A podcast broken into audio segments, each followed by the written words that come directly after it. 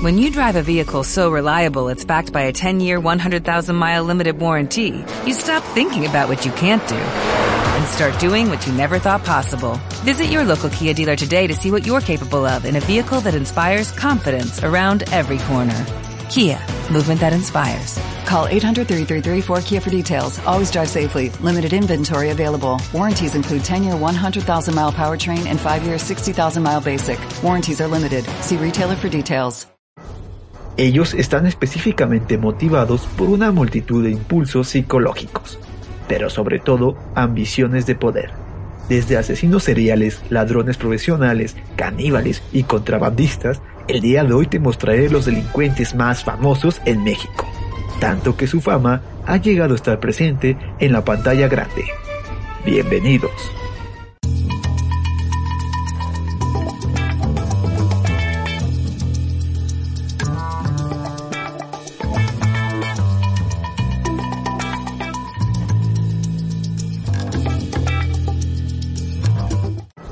Número 6. Francisco Guerrero. Tal vez su nombre no te suene demasiado, pero ocupa un lugar en la lista debido a que fue el primer asesino serial en la historia de México. El chalequero, como era conocido, fue acusado de matar a 20 de sus servidoras de 1880 a 1888. El modo en que Francisco operaba consistía en abordar a sus futuras víctimas con el pretexto de hacer uso de sus servicios. Y así sucedía, pero posteriormente las estrangulaba, decapitaba y arrojaba sus cuerpos al río con su lado. El chalequero jamás trató de ocultar su verdadera identidad. Sus homicidios eran conocidos por todas las prostitutas de la zona, pero ninguna fue capaz de denunciarlo o entregarlo a la policía debido al temor de posibles represalias en su contra. Guerrero fue sentenciado a muerte en septiembre de 1908, pero falleció en el Hospital Juárez dos años después. Número 5. Juana Barraza. Si de asesinos seriales hablamos, no podemos dejar atrás a la mata viejitas. Todo comenzó con una extraña ola de asesinatos a los adultos mayores en la Ciudad de México. Las muertes eran provocadas por golpes, heridas de arma punzocortantes o estrangulación, con robos materiales a las víctimas inmediatamente después de ser asesinadas. En cada crimen que cometía siempre vestía de rojo. Fue acusada de matar 16 personas, 13 robos agravados más de una decena de daños morales y prejuicios. Fue sentenciada a solo 759 años de prisión. Actualmente vive en el penal de Santa Marta, Acatitla. Tiene el cabello más largo y teñido, y aunque ha pasado más de 8 años desde su captura, sigue alegando ser inocente. Número 4. Alfredo Ríos Galeana. Considerado como el enemigo público número uno de México, Alfredo Ríos ingresó al ejército cuando era adolescente adquirió el grado de sargento segundo. Años después ingresó al cuerpo de élite de la policía. Hasta ahí todo parecía perfecto.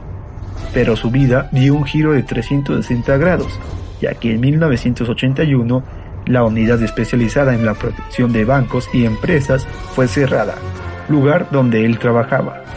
Se dice que Ríos Galeana comenzó a delinquir debido a que sus superiores le pedían tanto a él como al resto de sus compañeros altas cuotas que no podían cubrir con su salario.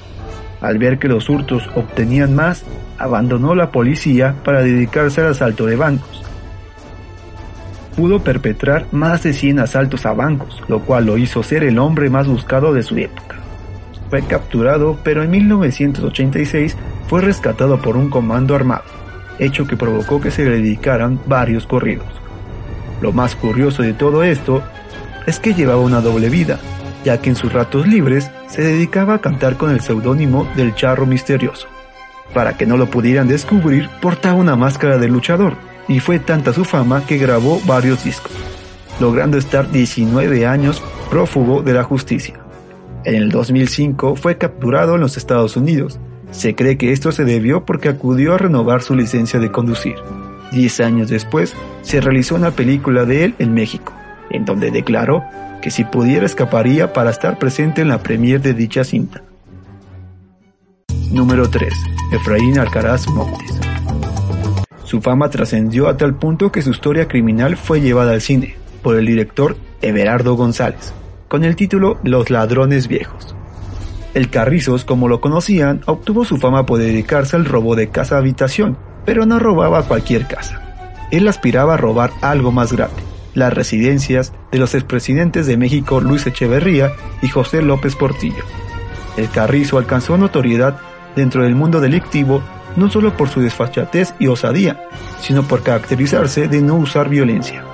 Oficialmente, solo se le contabilizan tres detenciones, aunque se le atribuyen los asaltos a las casas del futbolista Hugo Sánchez y del exregente del Distrito Federal, Ernesto P. Fue detenido ya que su compadre, un exteniente de la policía, lo traicionó, debido a que quería aspirar un puesto más alto en la policía.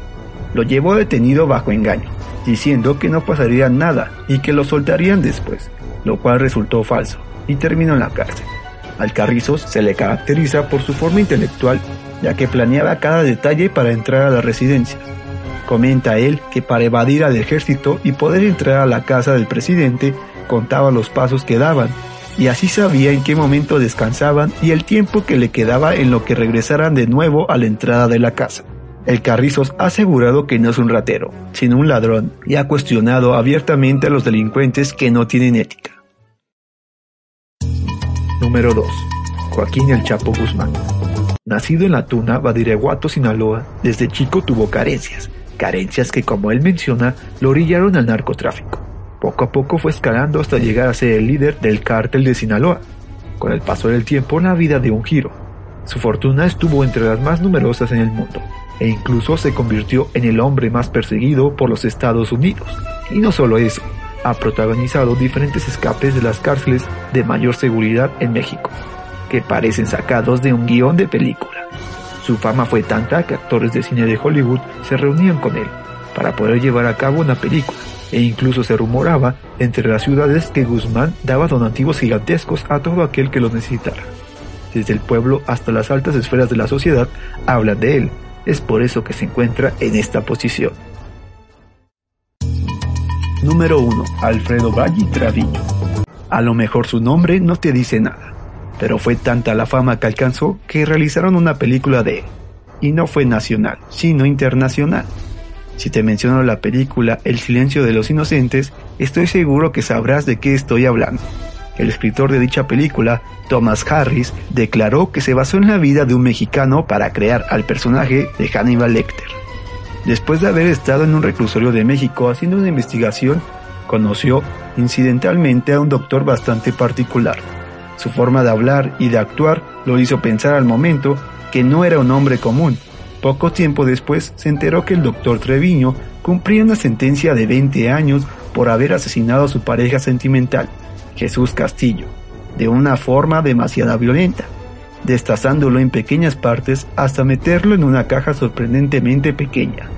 Aunque el doctor Treviño fue condenado a muerte, logró salir 20 años después y volver a trabajar como médico en su consultorio como si nada hubiera pasado, hasta su muerte en el 2009.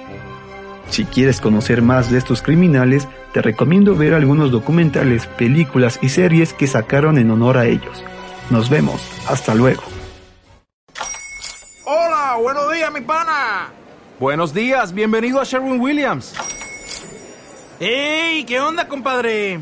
¿Qué onda? Ya tengo lista la pintura que ordenaste en el ProPlus app. Con más de 6.000 representantes en nuestras tiendas listos para atenderte en tu idioma y beneficios para contratistas que encontrarás en aliadopro.com. En Sherwin Williams somos el aliado del PRO.